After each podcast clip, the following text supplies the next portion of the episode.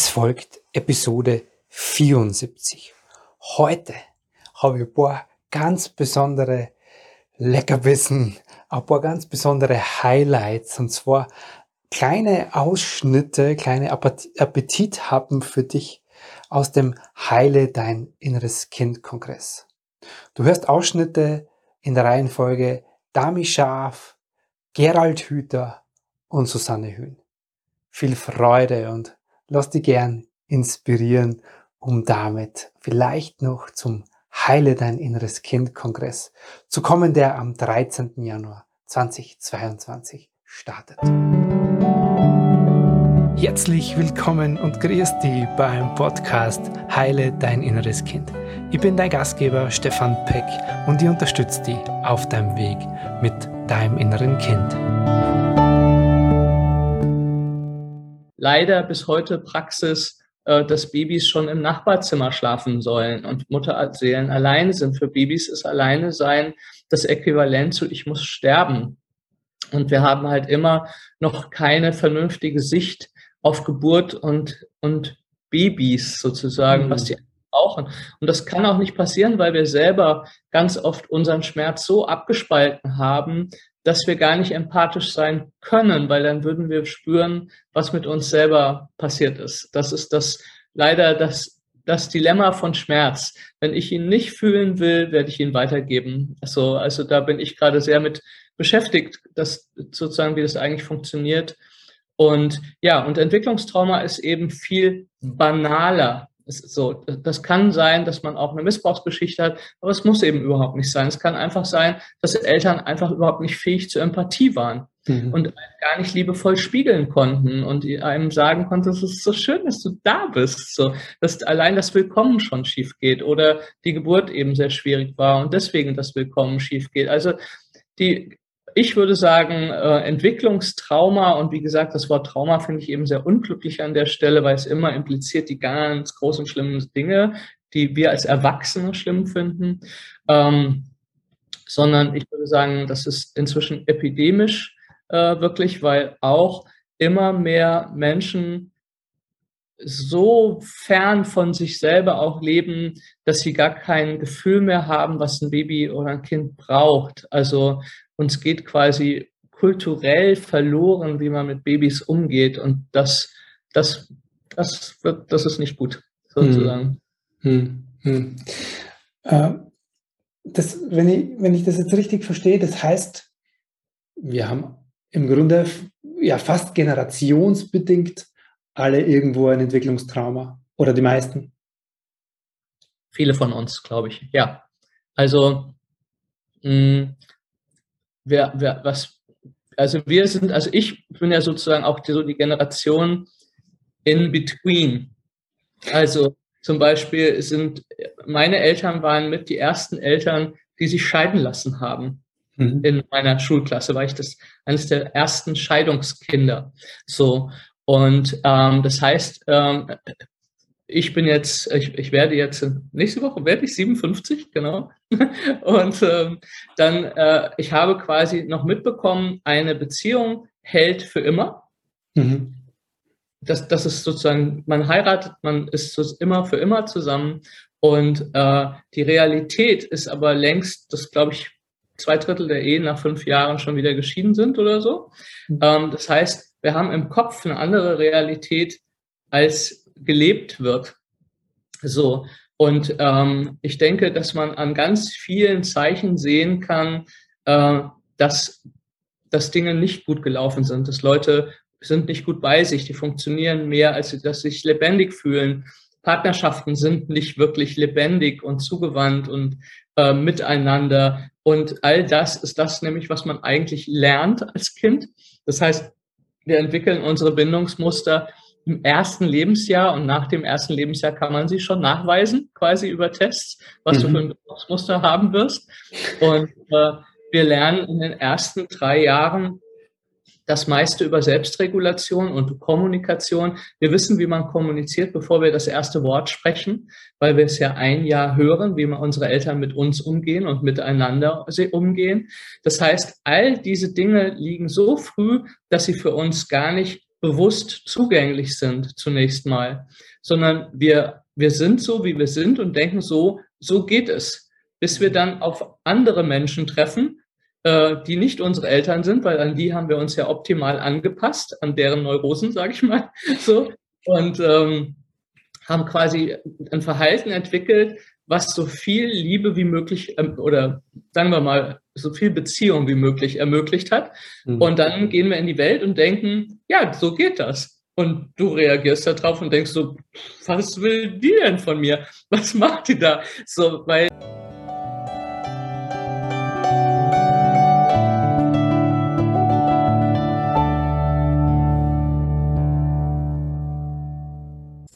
Und dann gibt es eigentlich, vielleicht muss ich das noch dazu sagen, das habe ich noch nicht gesagt, immer dann, wenn du eine Lösung findest, damit wir verstehen, wie diese Straßen da oben entstehen. Ja. Immer dann, wenn du eine Lösung findest, verwandelst du ja einen inkohärenten, einen Zustand, wo es im Hirn gerade eben noch durcheinander geht, der dann sehr viel Energie verbraucht, weil die Nervenzellen alle kreuz und quer feuern. Also jetzt äh, Inkohärenz dann ja, ist diese Inko jemand, jemand stirbt, Gewalt zu Hause, irgendwas, ah, was halt Chaos. Alleine, das ist immer schon inkohärent. Inkohärent ist praktisch immer, wenn was passiert, was du jetzt gerade nicht erwartet hast. Mhm. Wenn ich einen Augenblick die Augen zumache, so, dann mache ich sie wieder auf, kommt das Licht rein, ist schon inkohärent. Muss ich eine mhm. Lösung finden. Mein Hirn macht das alleine, macht die Pupille enger und dann passt's wieder und dann ist gut. So und so haben wir im Leben ständig irgendwelche Situationen, wo etwas nicht passt. Mhm. Und wir finden dann bei den etwas komplexeren Dingen selbst eine Lösung, dass es wieder geht. Das nennt man, ich habe ein Problem gelöst. Man erkennt das aus. Es ist meistens auch ein richtig gutes Gefühl. Man hat ein, eine Herausforderung gemeistert. Wie schön. Ne? Man, man hat das hingekriegt man, man hat etwas erkannt und hat dann dieses Aha-Erlebnis, sagt, wow, was, wie, endlich habe ich das verstanden und so. Das sind tolle Augenblicke, da wird sozusagen ein vorher noch inkohärenter Zustand, wo es noch nicht gepasst hat, plötzlich mhm. passend. Auf einmal wird ein Haufen Energie frei, weil das hat vorher so viel Energie gekostet, jetzt kostet es wenig Energie und man kann sich das so vorstellen, dass mit dieser frei werdenden Energie dann im Hirn Bereiche aktiviert werden, die nennen die Hirnforscher Belohnungszentren und die aktivieren wieder Netzwerke, wo so tolle Körpergefühle da entstehen. Aber diese Belohnungszentren mit ihren Fortsätzen, äh, die sondern dann Botenstoffe ab, die die Hirnforscher neuroplastische Botenstoffe nennen und die wirken wie Dünger. Die führen dazu, dass das, was du eben gerade an Netzwerken benutzt hast, um das Problem zu lösen, dass das, nennen wir es mal, gedüngt wird. Das weg, da wachsen nochmal Fortsätze aus, da entstehen neue Kontakte. Und das Ergebnis davon ist, dass du hinterher einfach besser bist in dem, was du da eben getan hast. Mhm. Dass das Problem auf eine bestimmte Weise gelöst. Also zum Beispiel du mit deiner Mutter, die ist gestorben und dann hast du gemerkt, dass es immer noch andere Menschen gibt, die es lieb mit dir meinen. Und dann hast du dir Mühe gegeben, dass du die nicht auch noch verlierst. So, und jedes Mal, wenn dir das gelungen ist und die dich in den Arm genommen haben, ist da oben dein Netzwerk ne, ein bisschen dicker geworden. Mhm. So, und, und, und das geht dem Zwanghaften dann auch so. Und das geht übrigens nebenbei gesagt auch dem Trinker so, wenn du ein Problem nicht lösen kannst und dann entdeckst du die Flasche Schnaps und trinkst die halb leer, dann ist das Problem fürs Hirn auch gelöst. Das ist das, das ist eigentlich das, womit wir am schlimmsten zu tun haben, dass nämlich auch eine kurzfristige Lösung von da oben erstmal belohnt wird. Mhm. Finden wir auch gut. Und so kann man durch solche Kurz, die Lösungen, die zunächst erstmal okay sind. Also einmal besaufen ist ja nicht so schlimm, aber dann wird das gedüngt und dann geht das das nächste Mal noch leichter und man kriegt es noch besser hin und dann noch mehr und noch mehr und am Ende hat man nicht nur eine Straße, sondern eine Autobahn im Hirn und da kommst du nicht wieder runter. Dann hast du dir eine Abhängigkeit eingefangen mhm. oder, wieder richtiger gesagt, selbst ins Hirn gebaut weil du gar nicht gemerkt hast, was da passiert. Das hat dir nur immer gerade geholfen. Ja, und so kann man dann sehen, da haben viele Leute irgendwelche sonderbaren Abhängigkeiten aufgebaut. Manche, manche müssen unbedingt äh, Karriere machen. Mhm. Andere müssen ganz viel Geld verdienen und äh, manche müssen auch immer zu Schuhe kaufen und äh, und was es da so alles gibt. Da, da muss man sich mal fragen, warum, was einen jetzt dazu treibt, dass man das unbedingt meint, dass das so wichtig sei. Mhm. Also Kompensation. in Wahrheit? Da würde man sagen, das ist wahrscheinlich, ist das jetzt eine Lösung, die man gefunden hat, weil etwas, was man eigentlich gebraucht hätte, mhm. nicht mehr da war. Mhm. Das Wichtigste, was Menschen brauchen, ist das Gefühl, dass sie so, wie sie sind, angenommen sind. Jetzt sind wir wieder beim inneren Kind. Mhm. Und, und das kann, wie das dein Beispiel deutlich macht, trotzdem auch mal passieren, dass es nicht so klappt. Wenn die Mama stirbt oder sowas. Und dann kann man aber trotzdem dem Kind das Gefühl vermitteln, dass es so, wie es ist, richtig ist. Und das ist